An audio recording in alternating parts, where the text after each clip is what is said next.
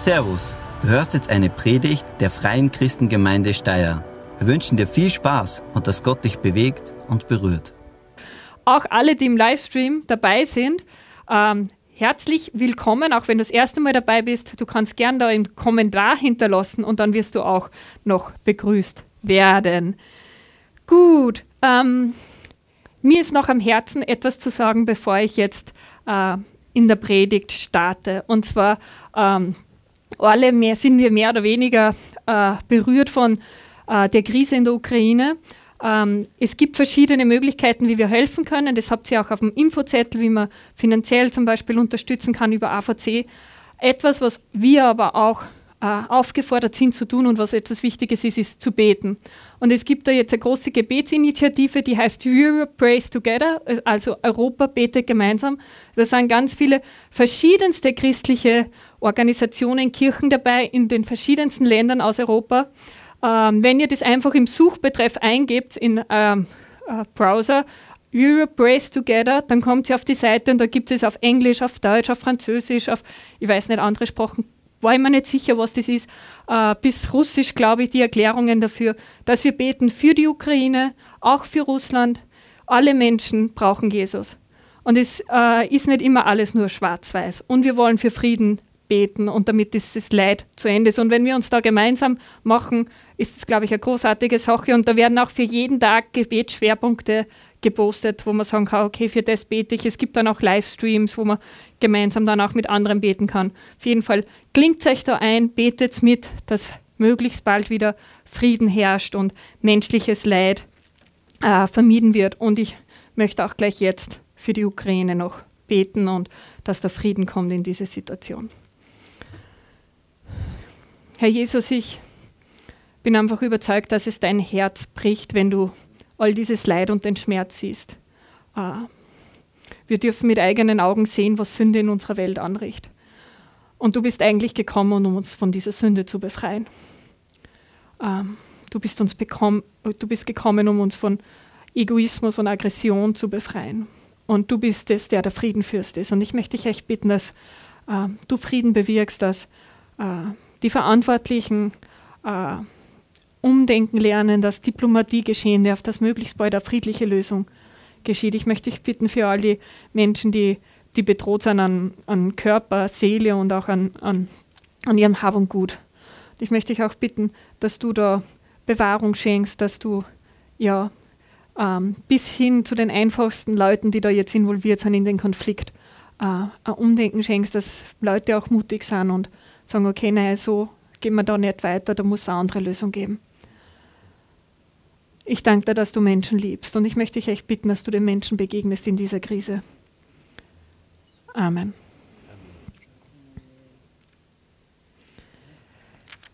So, nun zur Predigt. Wir sind in der Predigtserie Tun, was der Teufel hasst. Ähm, ich habe mir gedacht am Anfang, ich will kurz wiederholen, was wir den letzten Wochen da gehört haben. Ich bin auch Religionslehrerin und ich habe festgestellt, wenn ich was einmal sage, heißt das nicht, dass das die Schüler beim nächsten Mal noch wissen. Ähm, und uns geht es wahrscheinlich nicht anders. Das sind Leute, die trainieren, lernen ja, tagtäglich. Wir machen das vielleicht gar nicht mehr so. Deswegen schadet es auch uns gar nicht zu wiederholen, was wir da eigentlich alles gehört haben. Begonnen hat Tobi die Serie mit ähm, Tun, was der Teufel hasst, festhalten. Genau, das war das Festhalten. Also auch in den Schwierigkeiten nicht loszulassen, sondern festzuhalten. Wir haben in unserem Glauben Krisen, es geht durch Del und wenn wir da aber festhalten an Gott, ähm, dann wird es Segen bringen und das ist etwas, was der Teufel hasst, weil der will gerade auch durch Krisen uns wegbringen von Jesus. Die zweite Predigt, da hat Gerald dann gepredigt, ähm, über verwurzelt sein und er hat gesagt, hör auf in die Gemeinde zu gehen und schlag Wurzeln im Haus des Herrn. Also nur in die Gemeinde zu gehen, wird nicht so viel Unterschied machen, wie wenn du sagst, hey, ich bin Teil einer Gemeinschaft, ich gehöre dazu, wir sind da miteinander und wir gehen da gemeinsam unseren Weg weiter. Die dritte Predigt war, tun, was der Teufel hasst, Demut anziehen. Da habe ich gepredigt und ich habe gesagt, Demut anziehen ist etwas Aktives. Wir müssen nicht trompeten, demütig zu werden. Wir müssen einfach demütige Handlungen setzen, dass es sehr was Praktisches, Aktives ist. Und wenn wir in Demut andere höher achten als uns selbst, äh, dann bringt es Segen und dann ist es etwas, wo wir auch Werke des Teufels zerstören können, weil Satan möchte, dass wir egoistisch sind, auf uns selbst zuerst achten. Und das ist das Gegenteil von Demut. Ähm, dann hat auch Asker gepredigt über das Thema Einssein. Vielleicht könnt ihr euch erinnern an das Bild mit dem Ruderboot. Wenn die Gemeinde eins ist und ein Ziel hat, eine Vision, dann kann Satan nicht etwas zerstören. Dann sind wir da, dann tragen wir einander. Und das ist auch ein Teil von Gemeinde, einfach füreinander da zu sein, einander zu tragen und eins zu sein, uns eins zu machen für etwas viel Größeres im Leben. Und die letzte Predigt, also das war eigentlich eine zweiteilige Predigt, hat Tobi über Beichten gesprochen, dass Beichten besser ist als der Ruf und wie wichtig es ist, auch unsere Sünden zu bekennen und dass es sehr hilfreich sein kann, diese Sünden auch mal gegenüber einer Person zu bekennen. Also das ist etwas, was wir im freikirchlichen Bereich vielleicht weniger machen, aber wenn wir Sünde aussprechen und bekennen, wird oft Macht gebrochen, was Sachen, die im Geheimen sind, haben oft mehr Macht, äh, wie wenn wir es auch vor anderen Menschen aussprechen. Das heißt, das waren jetzt die ersten fünf Themen, die wir gehabt haben. Und wir haben gemeint, schon langsam müssen wir mit unserer Predigtserie mal zum Ende kommen, weil ganz ehrlich, dieses Thema tun, was der Teufel hasst, ich glaube, wir könnten da ein ganzes Jahr lang drüber predigen. Es gibt so viel, ja. Ähm, was der Teufel, und ich weiß gar nicht, ob wir schon aufhören sollten oder nicht. Auf jeden Fall haben wir gedacht, bevor die Serie zu Ende ist, es ist noch ein Thema, wo man gedacht hat, das muss da rein. Also wir können nicht die Serie machen ohne dieses Thema. Habt ihr eine Idee, über was ich rede? Was ist das eine Thema, das noch unbedingt rein muss, weil es das der Teufel hasst? Gott lieben? Ja, das stimmt. Aber ich rede nicht heute drüber. Genau. Egal. Vaska hat vor zwei Wochen gesagt, es gibt eine Sache, wo Satan Panik kriegt, wenn wir die machen. Die er nicht nur hasst, sondern wo er richtig Panik kriegt. Und über das möchte ich heute reden. Und zwar ist es äh, bezeugen. Tun, was der Teufel hasst, bezeugen. Was meine ich mit bezeugen? Das weitergeben, was wir mit Gott erlebt haben. Und ich habe es bewusst bezeugen genannt und nicht evangelisieren oder so. Ich finde, evangelisieren klingt so kompliziert. Äh, das klingt so, ich muss da irgendwas lernen und die Bibel stellen und die da richtig. Und es soll heute möglichst unkompliziert. Also ich habe versucht, es ganz unkompliziert zu machen, sodass keiner von uns eine Ausrede hat, es nicht zu machen. Ja? Ganz einfach. Bezeugen. Und das ist nicht etwas, wofür wir eine spezielle Ausbildung brauchen. Man braucht kein Theologiestudium dazu, man muss auch nicht Kleingruppenleiter sein. Bezeugen, das ist ganz etwas Einfaches, das kann jeder von uns machen. Ähm, und wenn ich über dieses Thema nachdenke, ich weiß nicht, wie es bei euch geht, so dieses, die gute Botschaft von Jesus weitergeben, mit Leuten über Jesus reden und Zeuge sein, ähm, dann kommen drei Emotionen bei mir. Das ist eigenartig, weil sie sich irgendwie widersprechen. Äh, die erste Emotion, das erste Gefühl, was bei mir da kommt, ist Begeisterung. Also ich liebe es, wenn Leute mich nach dem Glauben fragen und ich kann mit ihnen über Jesus reden. Ich weiß nicht, vielleicht geht es euch ähnlich, dass ihr sagt, hey, das ist eines der schönsten Dinge, mit Leuten über meinen Glauben zu reden und das weiterzugeben. Ähm, und manche von euch werden vielleicht da sein und sagen, ja, stimmt, endlich sagt es mir wer, wir machen das als Gemeinde viel zu selten und wir sollten da mehr und so weiter. Also vielleicht geht es euch da auch ein bisschen ähnlich wie mir. Die zweite Emotion, und das finde ich eigentlich faszinierend, die ich dann habe, ist, ich fühle mich unqualifiziert. Ähm, ich, ich, bin einfach so schlecht darin. Also irgendwie, ich weiß gar nicht, wie ich das am besten machen. Also, ich weiß nicht, ob es euch da ähnlich geht. Ich habe einfach das Gefühl, ähm, ja, es frustriert mich manchmal, dass da nicht mehr, mehr geht und sie nicht mehr tut. Und, und ich meine, ganz ehrlich, ich habe da jetzt vier Jahre Theologie studiert und ich fühle mich unqualifiziert, die Botschaft weiterzugeben. Äh, ich meine, äh, wie genial ist eigentlich, also genial darf man ja nicht sagen, aber wie genial ist dieser Plan Satans, uns einzureden, wir sind nicht qualifiziert genug, um das Evangelium weiterzugeben, egal wie lange wir da Theologie vielleicht studiert haben. Und dann sitzen wir alle da und denken, wir kennen das eh nicht so gut und das bringt vielleicht gar nichts. Und ähm, ja, also wenn du dieses Gefühl hast, eigentlich ich bin nicht gut genug, das weiterzugeben oder ich kenne mich nicht gut aus, ähm, ich bin mit dir in einem Boot. Also ich stehe jetzt da und predige, das fällt mir vielleicht fast leichter, wie Evangelium einfach so an, an Leute, die noch nicht glauben, weiterzugeben. Und darum machen wir es heute ja dann ganz einfach und unkompliziert, sodass auch ich kann und dass das auch du kannst dann. Und das dritte, was Emotion, die bei mir dann auch noch kommt, irgendwie, manchmal ist es mir ein bisschen peinlich. Also manchmal habe ich das Gefühl, wenn ich da jetzt anfange von Jesus zu reden, was denken sie die und glauben die, dass die da ähm, ja, irgendwie einen Hieb hat oder der dreht sich alles immer so um diesen Jesus und Gott oder äh, ich weiß nicht, ob ihr das auch kennt. So, ich bin dann nervös, manchmal habe ich das Gefühl, jetzt sollte ich was sagen und traue ich mich vielleicht nicht. Und ich meine, eigentlich, wenn ich mir das anschaue, einerseits, ich bin begeistert bis hin zu nervös und ja, ich mir gedacht, eigentlich, ich bin ganz schön komisch. Ich meine, vielleicht seid ihr normaler als ich, ich bin es auf jeden Fall nicht, ja, ja. Und jetzt ist es auch peinlich, wenn ich euch das alles sage, wie es mir da eigentlich geht. Naja, ich weiß nicht, was für Emotionen genau du hast, wenn es um das Thema geht. Aber ich weiß, wir sind aufgefordert, Jesus zu bezeugen. Wir sind aufgefordert, seine Zeugen zu sein. Und deswegen sollten wir da vielleicht manche Emotionen überwinden und uns da nicht abhalten lassen. Und ich glaube einfach, dass ja, der Teufel hat Panik davor, wenn wir das Evangelium weitergeben, wenn wir die gute Nachricht sagen. Und deswegen wird er alles Mögliche tun, um uns daran zu hindern. Uns zu sagen, wir sind nicht gut genug, wir können das nicht, äh, dass wir nervös sind, dass die Le ja, alles Mögliche wieder versuchen, weil das ist das, was er wirklich, wirklich hasst.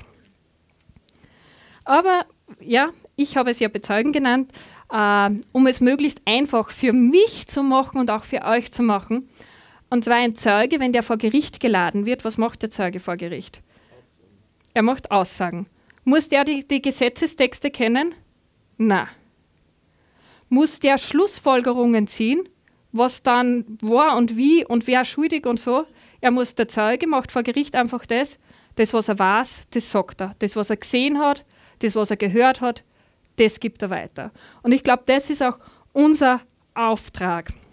Und das Spannende an dem Ganzen ist ja, ähm, die erste Gemeinde, die allerersten Christen, die hatten noch keinen Evangelisationsleitfaden. Die haben noch nie Johannes 3, Vers 16 auswendig gelernt gehabt, weil es das Johannesevangelium damals noch nicht einmal gegeben hat. Ähm, die haben äh, das viel weniger verkopft, vielleicht, wie wir es manchmal machen. Und es war für sie vielleicht auch äh, in erster Linie, glaube ich, gar nicht so wichtig, dass man äh, da so einen Punkteplan hat und was muss ich wann sagen und wie und so weiter. Das, was die ersten Christen hatten, Sie haben einen Mann gekannt. Dieser Mann, der ist herumgegangen, hat gepredigt, der hat Menschen geheilt, der hat Menschen geliebt.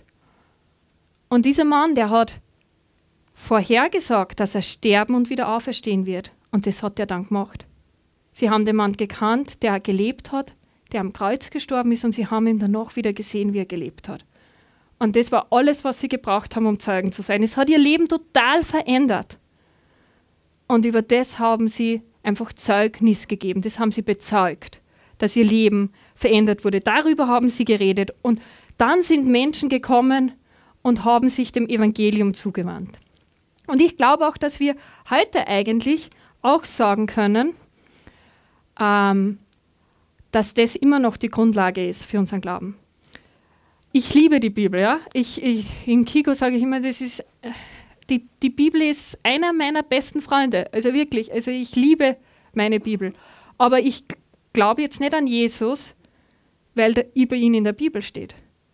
Ich glaube an Jesus, weil ich ihm begegnet bin. Weil das Grab tatsächlich zu Ostern leer war. Und weil er heute lebt. Und weil du und ich, wir ihm begegnen können. Und diese Begegnung mit dem Auferstanden hat unser Leben verändert. Und wenn ich jetzt nicht genau weiß, wo das in der Bibel drinnen steht, aber ich weiß, dass ich Jesus kenne und dass er einen großen Unterschied in meinem Leben macht.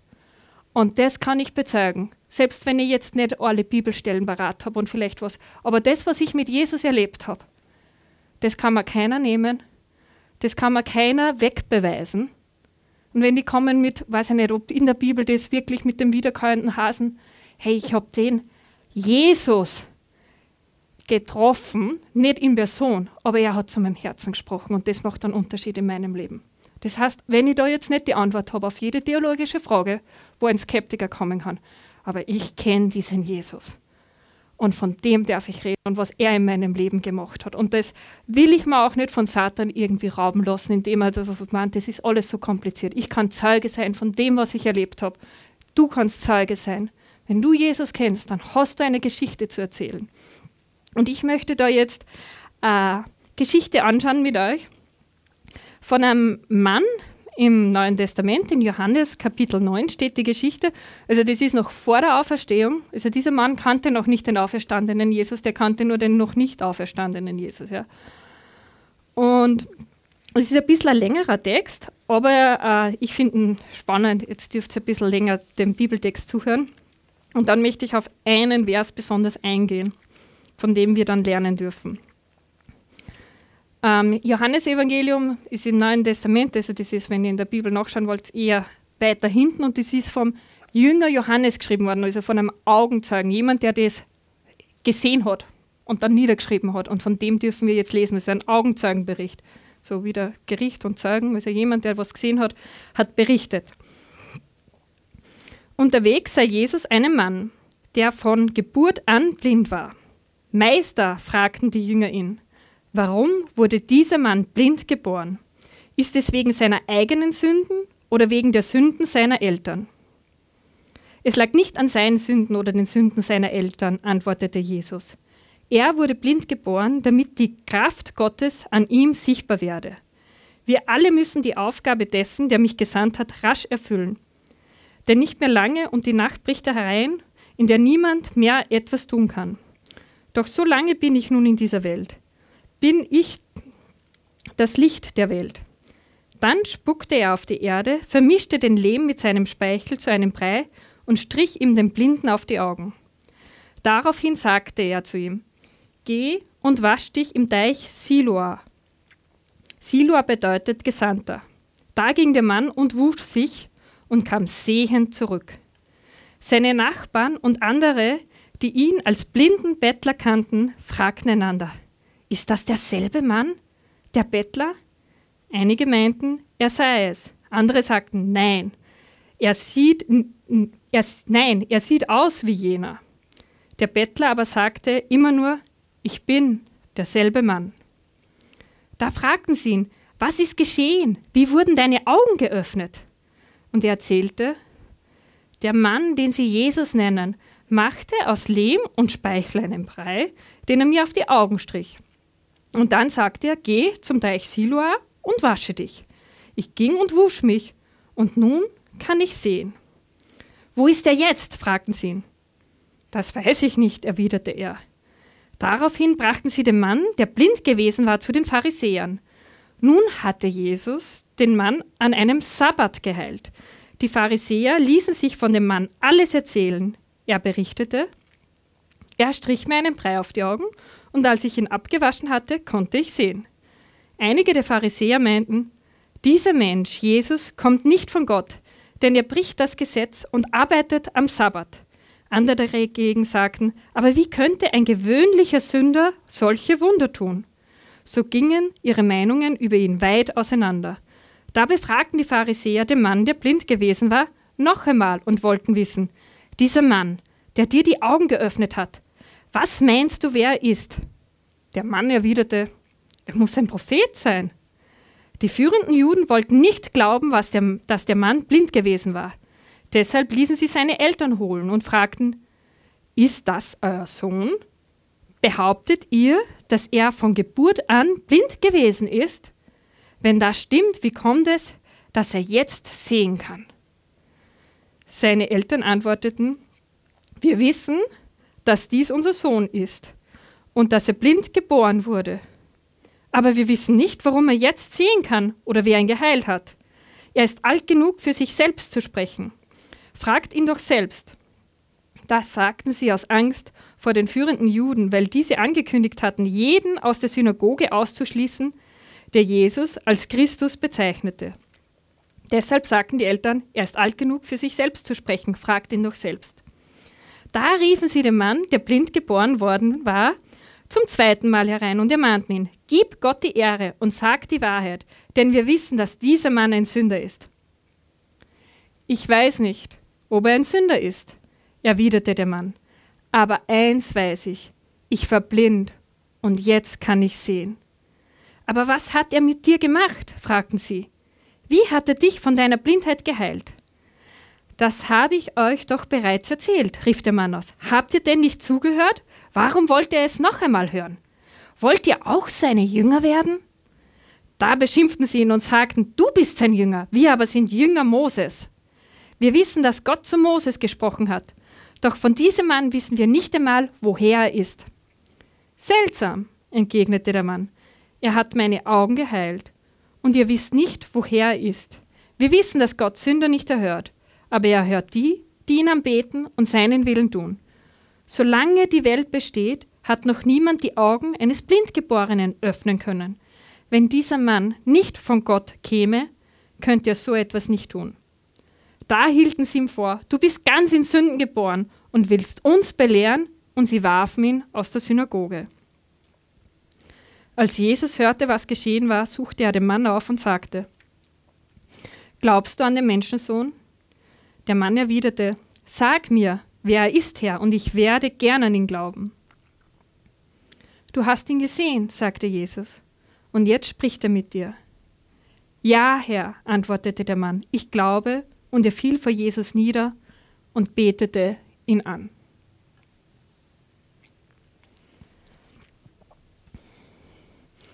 Da gibt es diesen Mann, von dem wir nicht einmal den Namen wissen. Der hat etwas mit Jesus erlebt. Das hat sein Leben total auf den Kopf gestellt.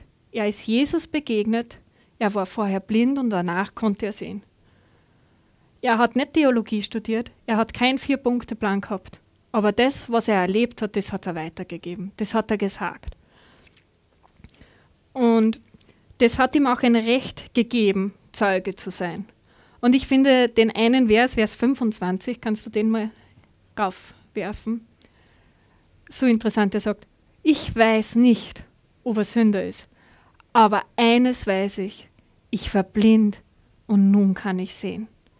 Er hat nicht alle Antworten gehabt auf jede theologische Frage. Aber eines hat er gewusst. Er war blind und jetzt konnte er wieder sehen. Du und ich, wir brauchen nicht alle Antworten. Es gibt Dinge, die wir nicht wissen dürfen. Aber eines wissen wir, wir haben Jesus erlebt und er hat unser Leben verändert. Und wir wissen, was er für uns bedeutet und das dürfen wir weitergeben. Ich glaube, es ist wichtig, so wie äh, der Blinde, der sagen konnte, das eine weiß ich, ich war blind und konnte wieder sehen, dass wir auch unsere Geschichte mit Jesus erzählen können. Ganz kurz, da gibt es vier Fragen zu deiner Geschichte. Die erste ist, wie war dein Leben davor? Warum hast du dich für Jesus entschieden? Wie hast du das gemacht? Also muss man sich da niederknien, muss man da irgendwas, welche Formeln aufsagen? Wie war das ganz praktisch? Und was hat sich dadurch verändert? Also ich glaube, dass es wichtig ist, dass wir, wenn Leute uns fragen, auf diese vier Fragen Antworten geben können. Wenn ich jetzt das ganz kurz bei mir sagen müsste, ähm, ähm, ich habe mich für Jesus entschieden, als ich sechs Jahre alt war, also mein Leben davor. Ich bin in einer glücklichen Familie aufgewachsen und war geliebt von meinen Eltern. Und wir haben jeden Abend als Familie gemeinsam gebetet. Und an einem Abend habe ich in meinem Herzen das Reden von Jesus verspürt. Also das war so klar für mich, dass Gott jetzt da zu mir redet und er hat gesagt, Silvia, ich höre zu. Nimm das ernst. Nimm mich ernst. Und die Erkenntnis, dass der Gott, der Himmel und Erde geschaffen hat, der Allmächtige, mir zuhört, mich so wichtig nimmt, dass er mir zuhört, das hat mein Leben verändert. Und ich habe nicht groß irgendwas gemacht, aber in mir drinnen habe ich mich entschlossen, Gott ernst zu nehmen. Wenn er mich ernst nimmt, dann will ich auch Gott ernst nehmen. Mein Leben hat sich dadurch jetzt nicht so auf den Kopf gestellt. Ich war sechs Jahre alt, ja. Ähm, aber eines kann ich sagen, ich habe mein ganzes Leben lang immer gewusst, wo meine Seele zu Hause ist. Ich habe nie dieses Gefühl gehabt, ich muss noch was suchen, sondern ich habe immer gewusst, ich habe das zu Hause schon längst gefunden. Und das ist jetzt so ganz kurz zusammengefasst meine Geschichte, mit Jesus. Und wenn du jetzt nicht sagen kannst, hey, ich weiß gar nicht in drei Minuten, wie ich das erzählen könnte, dann ist es Zeit, dass du dir Zeit nimmst, das mal zu machen. Also ich weiß, es ist manchmal schwierig, uns wirklich hinzusetzen und die Zeit zu nehmen. Deswegen habe ich einen Tipp. Probier es im Auto. Erzähl es deiner Tankanzeige, die braucht dringende Lösung. Ähm, kannst du einfach laut drei Minuten im Auto versuchen, das kurz weiterzugeben, wie du das jemand weitergeben würdest, der Jesus noch nicht kennt und der gern wissen möchte, wie das bei dir war. Also echt, übt das. Und beim Autofahren hat man die Zeit. Hören wir mal nicht Nachrichten, statt uns nicht, wenn wir die nicht hören, sondern sagen das Evangelium im Lenkrad oder wem auch immer. Und dann fühlen wir uns wahrscheinlich besser auch vorbereitet, wenn einmal eine Gelegenheit ist, unsere Glaubensgeschichte weiterzuerzählen. Jetzt ist es aber ganz ehrlich so bei mir. Ich werde sehr selten gefragt. So, wie hast du Jesus kennengelernt? Die Frage begegnet man nicht täglich und auch nicht wöchentlich. Ich weiß nicht, wie es euch geht. Ähm, deswegen haben wir gedacht, es muss, dieses Bezeugen muss öfter gehen wie nur ab und zu. Ja? Also ich bin der Meinung, da sollte man öfter was sagen. Der, der Teufel braucht mehr Panikattacken in seinem Leben, bin ich überzeugt. Ähm, und deswegen glaube ich, es muss nicht immer unsere ganze Glaubensgeschichte sein, die wir bezeugen, ja? über die wir was erzählen. Aber wir erleben auch andere Dinge mit Gott. Und jetzt habe ich überlegt, ein Beispiel zu finden, was es vielleicht sein könnte, das, das uns passiert. Und jetzt bin ich da mal mit was Aktuellem aufgekommen, aber ich weiß nicht, ob das jetzt ein dir oder mir die Woche begegnen wird, aber vielleicht. Vielleicht sagt am Montag zu dir eine Arbeitskollegin, das macht mir echt Sorgen, ob da jetzt ein Atomkrieg kommt oder nicht. Ähm, ich habe mir gedacht, das ist nicht so weit hergeholt. gibt Menschen, die sich darüber Sorgen machen. Und ich, ich glaube, es, es wäre eine perfekte Möglichkeit zu sagen dann, wie, gehen wir nochmal zu dem anderen Bild mit der Sprechblase oder, na, noch, na, gehe zum Vers 25 wieder, ja. Ähm, genau. Der Blinde sagt, ich weiß nicht. Und dann sagt er was und dann, aber ich weiß. Und ich habe mir gedacht, das ist eine gute Vorlage mal. Also wenn da jetzt jemand sagt, bah, ich habe echt Sorgen wegen einem Atomkrieg, kannst du sagen, bah, ich, ich verstehe das und ich weiß jetzt nicht, was die Zukunft bringt. Aber eins weiß ich, dass ich Jesus im Leben habe, gibt mir Frieden, weil ich weiß, ich bin nicht allein. Egal was kommt, ich habe den Frieden und ich wünschte, du könntest auch diesen Frieden haben. Gar nicht viel. Und du musst nicht die Antwort auf alles haben, ja? Ich weiß nicht, was kommt. Aber ich weiß, dass in dieser Ungewissheit Jesus bei mir ist und das gibt mir Frieden. Und ich wünschte, das könnte jeder haben. Vielleicht hört dieser andere Arbeitskollege, der jetzt nicht unbedingt gläubig ist und der denkt sich, ja, da lasse ich dich einmal anrennen und sagt dann, du glaubst doch an Jesus. Warum lässt Jesus überhaupt diesen Krieg zu? Warum lässt er so viel Leid zu? Ja? Ich habe mir gedacht, ich mache es wieder, wie der Blindgeborene, der nun sehen kann. Ich weiß nicht, warum Jesus diesen Krieg zulässt. Aber wenn ich bete, dann merke ich, wie Jesus zu mir sagt, diese Sünde, die da geschieht, die zerbricht mein Herz und ich bin gekommen, um die Sünden der Menschen wegzunehmen. Und ich teile den Schmerz dieser Menschen. Das heißt, ich weiß nicht, warum Jesus das zulässt. Aber dieses Wissen, dass Jesus den Schmerz teilt und für die Sünde gekommen ist, macht es mir leichter, die Situation zu ertragen. Und ich wünschte, alle Menschen hätten Jesus an der Seite, um solche schwierigen Situationen besser ertragen zu können. Und wahrscheinlich wird es nicht so sein, dass du die eine Antwort gibst und der, der überzeugteste Atheist sagt noch ein, oh ja, ich brauche Jesus. Die Pharisäer haben auch nicht, nachdem der Blindgeborene das gesagt hat, gleich gesagt, okay, Jesus ist der Messias. Aber ich bin überzeugt, sie haben nachgedacht. Und ich glaube, das ist es oft, dass wir mit dem, was wir wissen, und es kann sein, dass wir in einer Unsicherheit Frieden haben. Das kann sein, dass wir in dem Schmerz, der uns konfrontiert wird, wissen, es gibt jemanden, der mit uns gemeinsam den Schmerz tragt. Und das dürfen wir weitergeben. Und das wird Leute auch zum Nachdenken bringen. Und ich glaube, dass über die Zeit hinweg wir dann sehen dürfen, wie das bisschen, das wir bezeugen können, eine Frucht ist, die aufgeht. Und wir dürfen sehen, wie Jesus wirkt. Und da möchte ich euch einfach ermutigen, ähm, wir wissen nicht alles. Auf die große Frage nach dem Leid oder Schöpfung, Evolution und das alles, wir brauchen nicht überall eine Antwort zu haben. Hey, aber das, was wir wissen, da sind wir aufgerufen, als Zeugen in, vor Gericht mehr oder weniger auszusagen. Jesus hat dich aufgerufen, sein Zeuge zu sein. Und das, was du weißt, das darfst du sagen. Und es kann bei je nach deiner Geschichte anders sein. Du weißt vielleicht nicht alle Bibelstellen, aber du warst vielleicht, so wie der Blinde gesagt hat, aber eins weiß ich, ich war blind, jetzt kann ich sehen. Aber eins weiß ich, ich war voller Bitterkeit, aber jetzt habe ich Freude und Frieden in mein Leben. Aber eins weiß ich, ich war ohne Orientierung, aber jetzt spüre ich, wie Jesus mich im Leben führt. Aber eins weiß ich, ich fühlte mich wertlos und jetzt weiß ich, ich bin geliebt. Eins weiß ich, meine Ehe war kaputt und Jesus hat sie geheilt. Ich weiß, mein Leben war leer und jetzt habe ich ein Leben mit Sinn. Es muss nicht viel sein, aber das, was wir wissen, das dürfen wir weitergeben. Und wenn dir die Bibelstellen dazu nicht einfallen, darfst du trotzdem bezeugen, was dein Jesus für dich gemacht hat. Also ich glaube, es ist voll wichtig, in der Bibel zu lesen. Also lest die Bibel regelmäßig, mehrmals wöchentlich. Also ich will da jetzt nicht die Bibel klein machen. Aber wenn du Leute begegnest, die noch nicht an Jesus glauben, die würden sagen, die Bibel ist hilfreich. Aber sie würden die Bibel nicht unbedingt als Maßstab in ihrem Leben sehen. Das heißt, wenn du jetzt nicht genau weißt, wo das in der Bibel steht, macht es für die Person keinen Unterschied. Und lass dich deswegen nicht daran hindern, das weiterzugeben, was du weißt. Nämlich, dass du blind warst und jetzt sehen kannst. Dass du ohne Jesus verloren warst und jetzt gerettet bist. Sei mutig und erzähl das, was du weißt. Das ist so mein einer Punkt. Ich muss nicht alles wissen, aber das, was ich weiß, das will ich weitersagen. Und da will ich Gelegenheiten beim Schopf ergreifen und dem Teufel Panikattacken versuchen.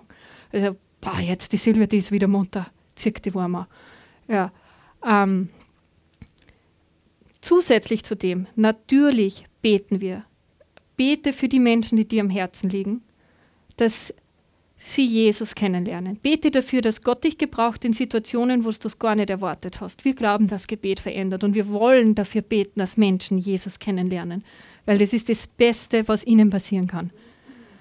Und das Dritte ist auch, äh, sei mutig und führe Menschen zu Jesus, habe ich das jetzt geschrieben. Also man braucht nicht einen Pastor dazu, damit jemand Jesus kennenlernen kann. Jetzt fühlst du dich vielleicht da auch überfordert, ja, wie, wie muss ich das und gibt es da ein spezielles Gebet und gibt es da nicht die vier Punkte und so weiter.